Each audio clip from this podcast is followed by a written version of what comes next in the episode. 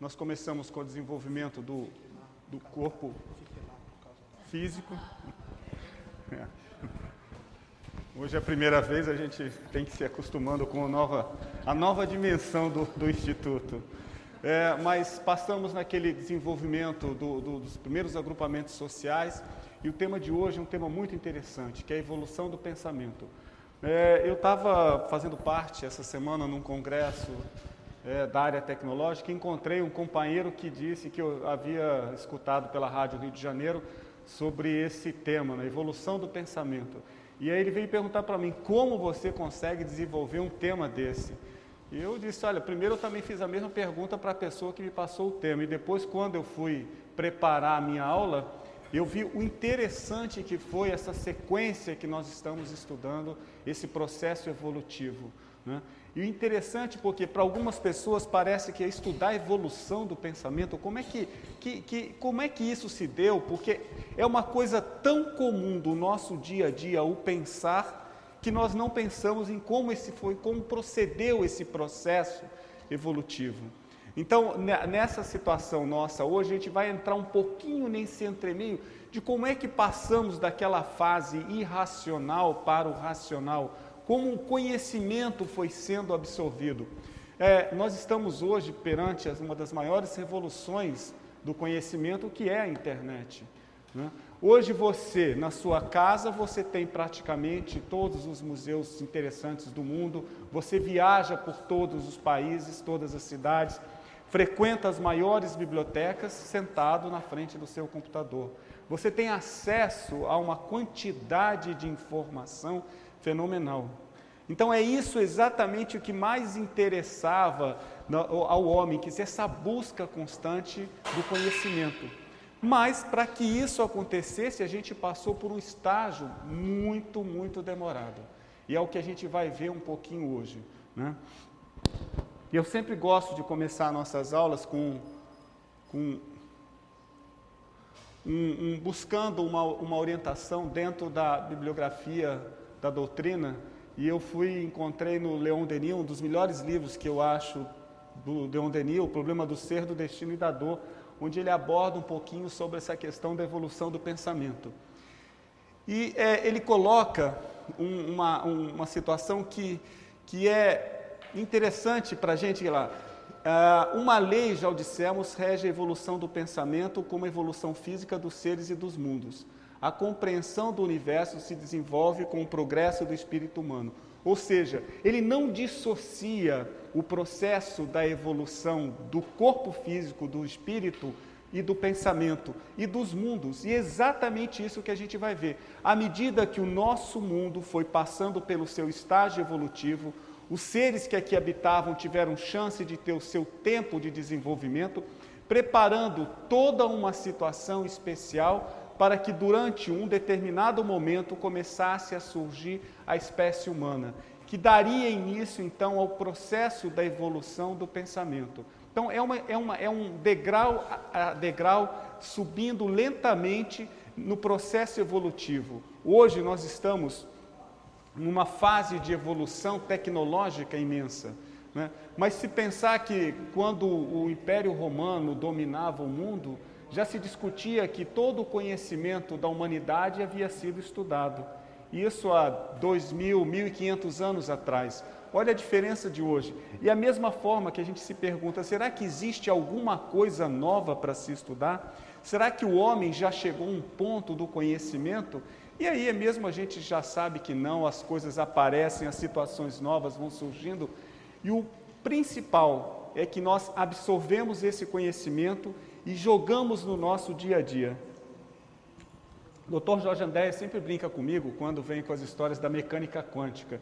E ele sempre fala: manda um petardo no público, porque é desse jeito que as pessoas vão, vão aprendendo a escutar, aquilo incomoda. A primeira vez que você vê uma coisa que você não sabe, aquilo causa um certo incômodo. Na mesma hora provoca uma curiosidade. E essa curiosidade é a busca da explicação. Então, quando a gente presencia um fenômeno, a gente quer alguma explicação.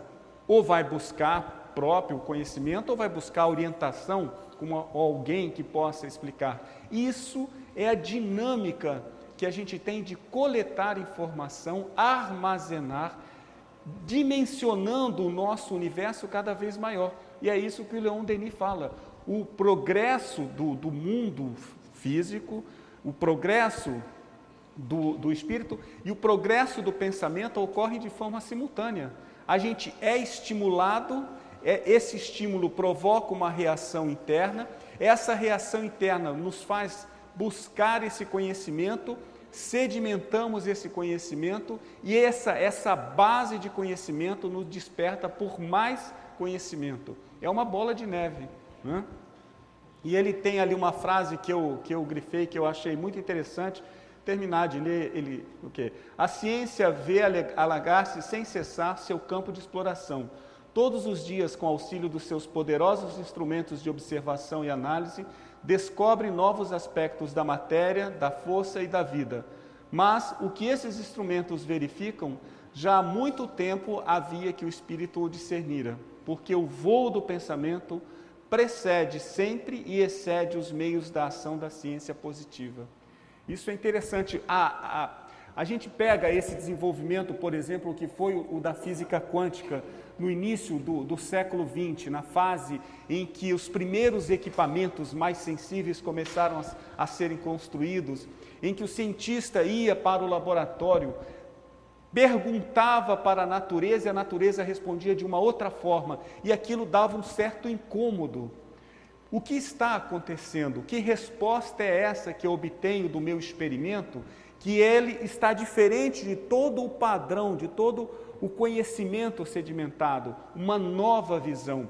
Foi um momento de, de, de, de mudança no pensamento científico muito grande. E hoje nós absorvemos esse, essa, essa, essa ciência com uma certa facilidade, você vê hoje, quando a gente vai a uma, uma livraria, o que tem de, é, de informação que misturou essa, essa física quântica com psicologia, com administração de empresas, com economia, todos os lados sentiram a influência dessa transição que foi a descoberta da, da, da, da física quântica, mostrando uma visão diferenciada do pensamento.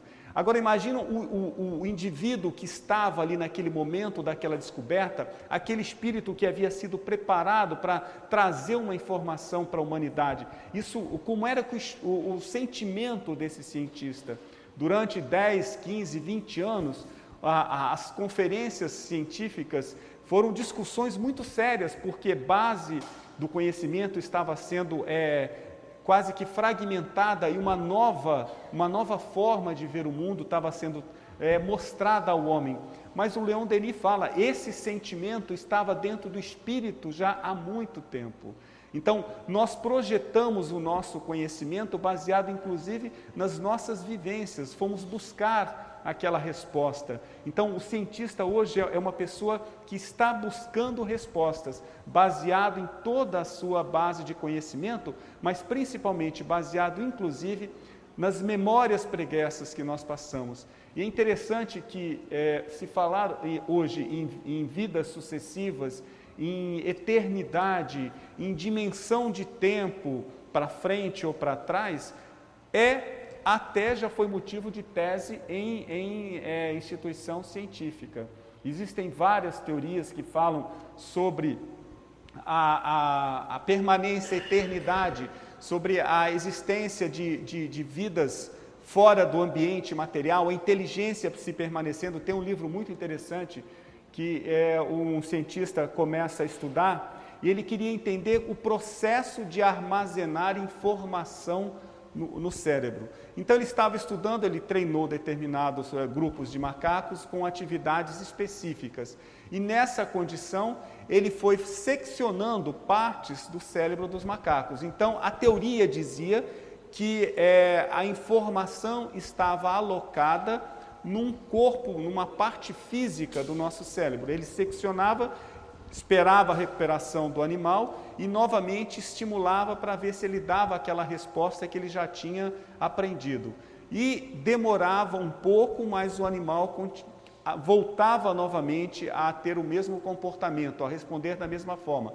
Mais uma vez, ele seccionava outra parte do cérebro, esperava a recuperação e o animal voltava com alguma dificuldade, às vezes motora, mas exercer aquela atividade que ele havia treinado.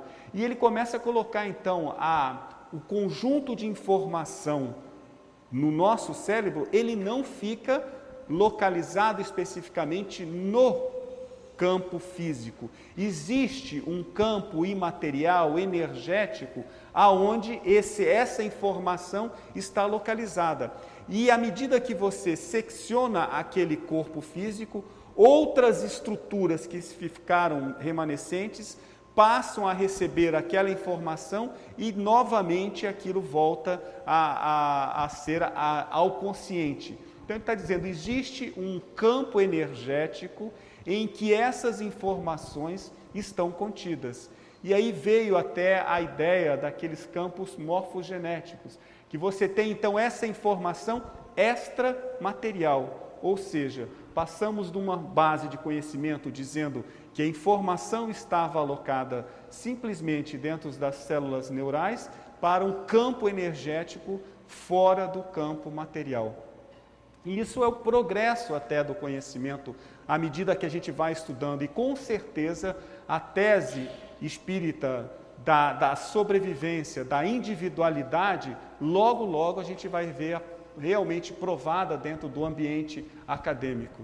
Né? E o, o, o, o Leon Denis termina dizendo que os instrumentos nada seriam sem a inteligência, sem a vontade que os dirige. Isso daí também eu, eu acho interessante, quer dizer, à medida que nós é, canalizamos o nosso pensamento em determinada atividade, nós atingimos aquele objetivo que vamos buscar. O, o homem ele tem essa capacidade de focar a sua, a sua, o seu pensamento, atingir aquele objetivo, mas não se satisfazer. Aquilo ali abre uma nova fronteira e ele vai em frente buscando novas fazendo novas perguntas, desenvolvendo novos equipamentos, chegando a novas conclusões, que cada vez mais a fronteira vai se alargando. Bom, então vamos um pouquinho aqui nessa. É um tema que coloco aonde, como eu já disse, aonde estavam essa base do conhecimento, aonde fica isso dentro do nosso ambiente físico. Esse, os novos eh, neurocientistas então estudam realmente como se processa essa informação. E o primeiro é a fato que a gente vê que todo o conhecimento está baseado numa experiência sensorial. Nós sofremos a ação das interferências do ambiente, sentimos através do que? Dos nossos cinco sentidos: visão, audição, tato, olfato e paladar. E isso vai montando uma base de sensações que, por sua vez, interfere no processo orgânico no processo bioquímico das nossas células neurais e elas vão tendo estímulos elétricos e essas, esses estímulos geram a base do que a gente faz, que é o pensamento. Né? Então, é, o interessante é que também a gente coloca, quanto maior eles colocam, quanto maior for o número dessas experiências sensoriais, maior a sua base de conhecimento, maior é a sua dinâmica do aprendizado. Uma das coisas importantes é que as pessoas falam, por exemplo, quem vai aprender uma língua nova, uma língua diferente, tem uma dificuldade considerável. Mas se você, em simultâneo, aprender duas línguas diferentes, a dificuldade é praticamente a mesma. Quer dizer, à medida que você está estimulando uma, uma, nova base de conhecimento, ela ativa processos sensoriais que facilitam, inclusive, outro tipo de aprendizado. Então é comum hoje a gente é, ver informação na mídia sobre a necessidade, por exemplo, que as pessoas têm de fazer a sua ginástica mental. Se recomenda que as pessoas aprendam, por exemplo, computação, que aprendam, é, façam palavras cruzadas. À medida que você vai exercitando, isso vai tornando dinâmico. O processo de acúmulo de conhecimento vai sendo facilitado.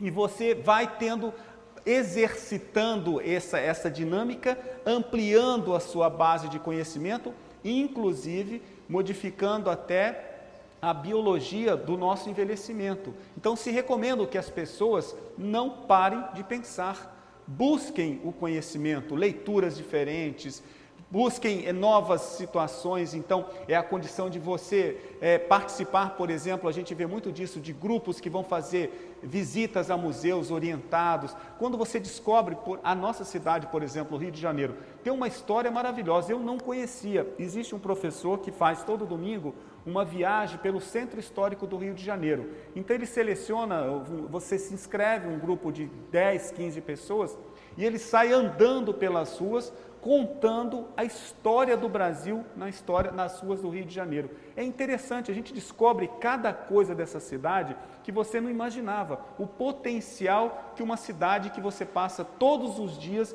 por aquela rua e às vezes nem sabe determinados detalhes. Isso é importante você participar desse tipo de situação. Você está recebendo um estímulo novo, sedimentando uma base de conhecimento e isso faz com que você às vezes busque mais coisas. Né? Então, viagens, quando você vai em ambientes diferentes, situações diferentes, tudo isso provoca um, um estímulo na sua, na, na, sua rede neural. Essas redes neurais absorvem esse conhecimento, isso fica então sedimentado, guardado e, mais ainda, amplia a sua vontade de receber mais, mais conhecimento.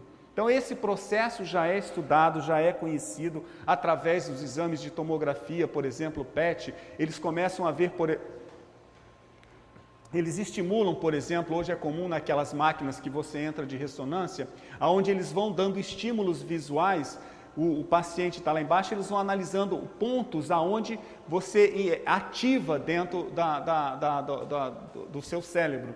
E as pessoas vão, vão mostrando que, à medida que você vai exercitando mais essa atividade, o processo é mais intenso. Você cria novas áreas, você potencializa mais, você amplia toda a sua rede neural.